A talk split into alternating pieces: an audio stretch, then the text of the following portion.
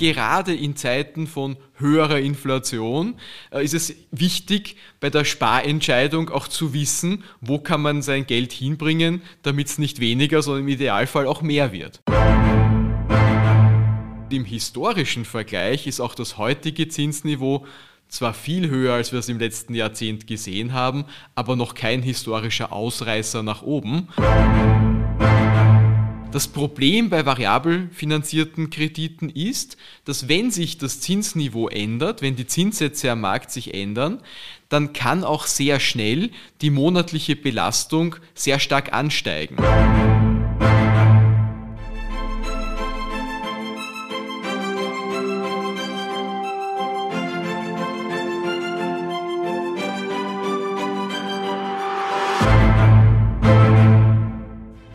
Nullzinspolitik ist vorbei. Des einen freut, des anderen leid. Wer sparen will, bekommt mehr Möglichkeiten. Wer Kredite bedienen muss, kämpft mit neuen Herausforderungen.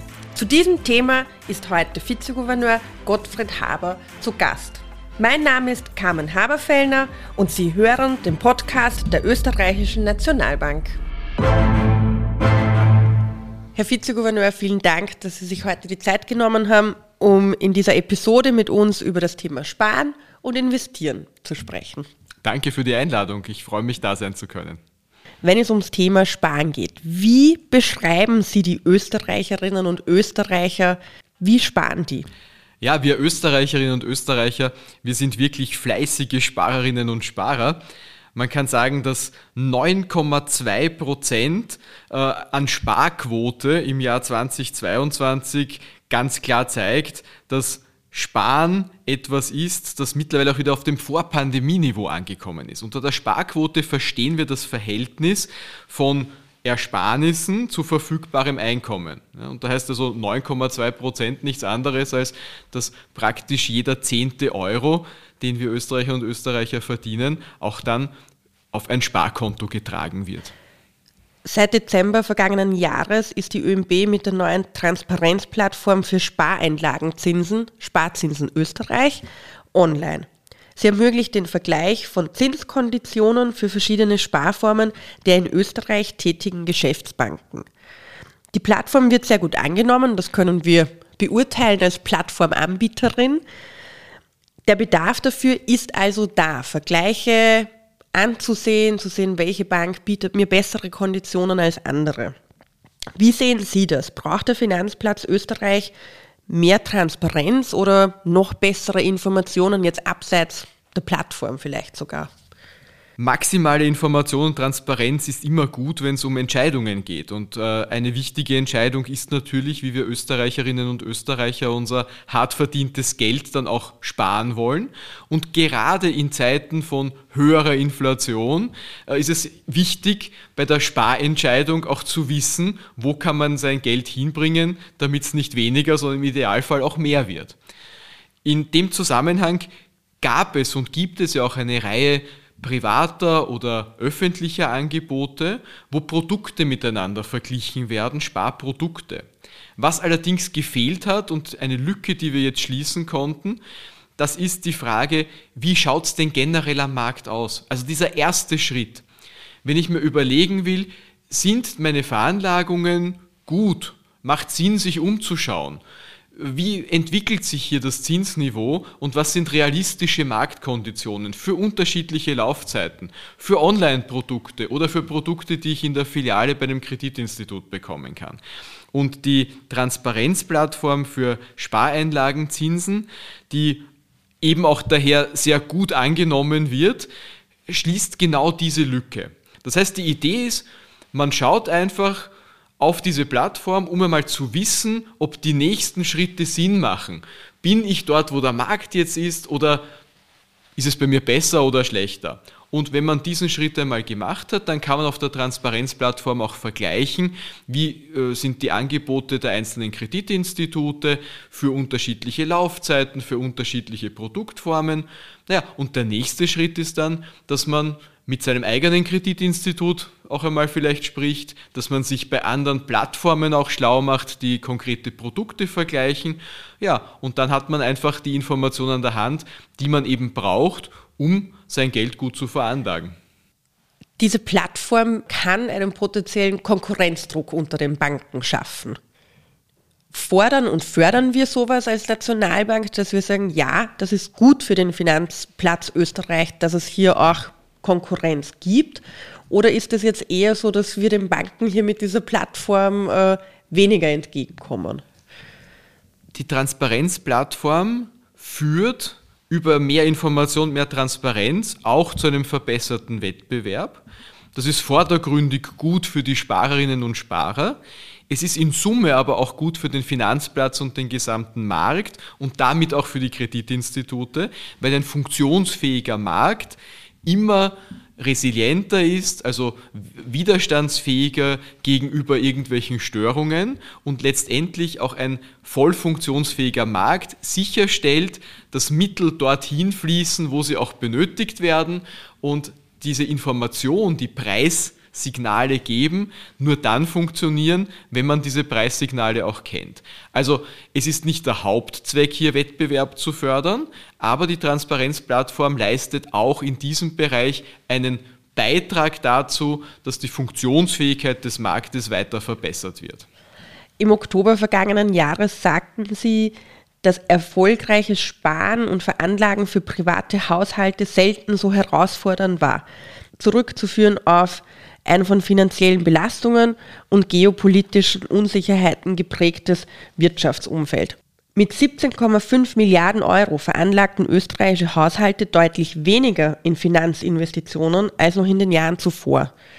Wie schätzen Sie die Situation im neuen Jahr für Sparerinnen und Sparer ein, trotz der anhaltenden Konflikte, aber natürlich Veränderungen im Bereich Inflation, die Zinsen und so weiter?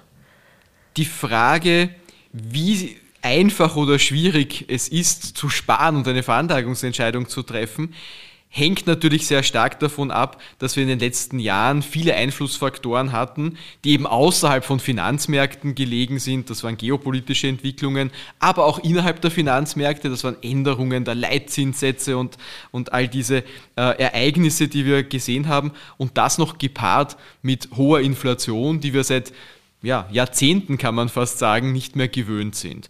Und das hat die Entscheidungen sehr, sehr schwierig gemacht. Äh, man kann es auch anders sagen. Äh, für Sparerinnen und Sparer war es keine gute Situation in den letzten Jahren, wo man praktisch keine Zinsen auf die Sparguthaben bekommen hat. Es war aber einfach, weil man dadurch die Veranlagungsentscheidung gar nicht aktiv treffen musste. Ob man sein Geld auf einem Girokonto liegen gelassen hat oder ob man es auf ein Sparkonto getragen hat, war eigentlich egal, weil man bei beiden Veranlagungsformen nichts bekommen hat. Jetzt habe ich schon gesagt, bei beiden Veranlagungsformen, man muss aber dazu fairerweise sagen, und das ist eigentlich sehr wichtig, ein Girokonto ist eben keine Veranlagungsform. Das ist ein Konto, mit dem man Zahlungen abwickeln will und auch kann. Im Gegensatz dazu ist ein Sparkonto ein Produkt, wo man für zumindest einen bestimmten Zeitraum von täglich fällig über ein paar Monate oder Jahre äh, Geld liegen lassen kann und Geld ansparen kann. Äh, und das ist etwas, das wir erst jetzt wieder lernen müssen. Dass es nämlich jetzt nicht egal ist, und daher ist eine wichtige Schlussfolgerung, und das ist auch etwas, das im Rahmen der Finanzbildung sehr wichtig ist, Geld, das man eben nicht für Zahlungszwecke braucht und äh, Geld, das man ansparen möchte oder darüber hinaus halten möchte, das sollte man auf jeden Fall auf ein Sparkonto legen und nicht am Girokonto liegen lassen. Das war schwierig, was die Entscheidung betrifft, dass wir diese Mechanismen neu lernen müssen. Gleichzeitig sind aber auch die Prognosen sehr, sehr schwer gewesen. Und was wir jetzt sehen, ist, dass äh, der Anstieg des privaten Konsums in der Vergangenheit, also während der Pandemie zum Beispiel, diese Finanzinvestitionen auch eingeschränkt hat und die Spielräume waren da weniger. Auf der anderen Seite, man konnte nicht so viel konsumieren, und das hat auch dazu geführt, dass man so etwas gemacht hat wie Zwangssparen, dass einem also mehr Geld übrig geblieben ist. Mittlerweile scheint sich die Situation wieder zu normalisieren und wir bewegen uns äh, in eine Situation, die sehr ähnlich dem Vorpandemie- und dem Vorkrisenniveau ist. Generell ist davon auszugehen, dass aber auch in unsicheren Zeiten ähm, Sparen attraktiv ist und man generell einen Anreiz hat, für die Zukunft vorzusorgen. Nun ächzen Kreditnehmerinnen und Kreditnehmer und den aktuell hohen Zinsen. Vor allem all jene, die einen variabel verzinsten Kredit in Anspruch genommen haben. Warum ist der Anteil variabler Kredite in Österreich im Vergleich zum Euroraum so hoch? Können Sie das vielleicht erklären? Das ist gar nicht so einfach zu erklären, weil die Österreicherinnen und Österreicher prinzipiell auch sehr vorsichtig sind im Bereich der Veranlagung und nicht als besonders risikofreudig gelten im Euroraum-Durchschnitt. Gleichzeitig ist aber bei uns der Anteil der variabel verzinsten Kredite ziemlich hoch. Wahrscheinlich hat das mit historischen Entwicklungen zu tun, mit wie man es gewöhnt ist. Möglicherweise hat es auch damit zu tun, und das ist vielleicht ein bisschen paradox, dass man dann, wenn es um die Finanzierung geht, doch ein bisschen risikofreudiger ist, als wenn es um die Veranlagung geht. Prinzipiell sind variabel- oder fixverzinste Kredite nicht systematisch besser oder schlechter als das jeweils andere. Es kommt sehr stark auf die persönliche Lebenssituation an.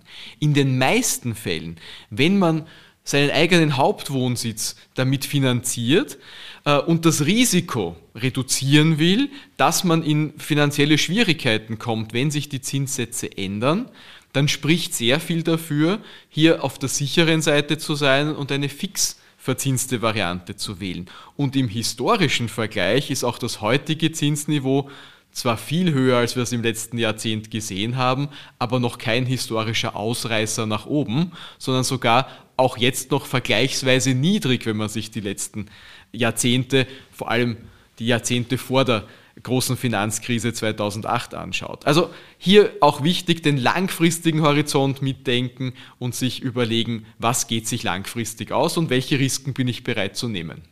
Es haben aber recht viele Personen dieses Risiko auf sich genommen und sind dadurch auch in Zahlungsschwierigkeiten geraten.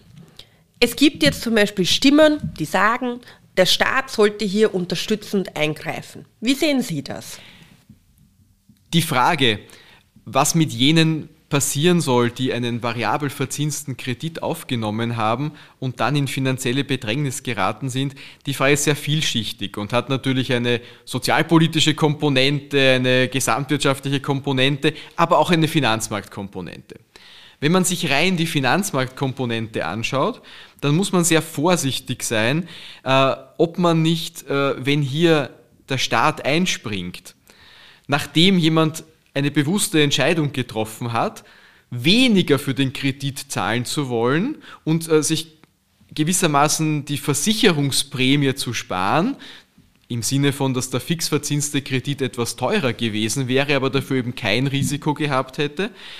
Da muss man sich, da muss man sich sehr überlegen, ob nicht ein Anreiz gesetzt wird, äh, dass hier der Eindruck entsteht, wann immer eine Entscheidung nicht optimal war und schiefgegangen ist, springt wer anderer ein. Und man muss auch sagen, es zahlt ja dann nicht der Staat, sondern eigentlich zahlen ja dann die Kreditnehmerinnen und Kreditnehmer, die von Anfang an schon mehr gezahlt haben und fixverzinste Finanzierungen aufgenommen haben und äh, bezahlen damit äh, das, was schiefgegangen ist bei jenen, die eben gesagt haben, wir nehmen das Risiko bewusst in Kauf.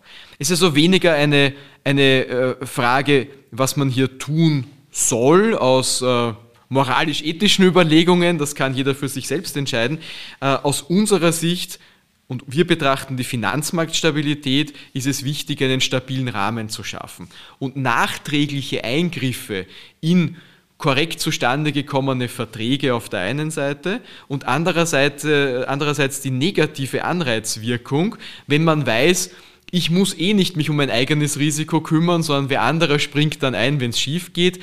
Das ist etwas, das bei entwickelten Finanzmärkten, und dazu gehört Österreich zum Glück auch an vorderster Front mit dazu, sehr, sehr riskant ist. Und man sollte wirklich vorsichtig sein, äh, hier das große Vertrauen, das dem österreichischen Finanzmarkt entgegengebracht wird, aufrechtzuerhalten. Wir gehören zu den zehn bestgerateten äh, Bankensystemen weltweit und sind darauf sehr, sehr stolz. Das bringt auch viele Vorteile, weil wir dadurch geringere Zinsniveaus haben können auf der einen Seite.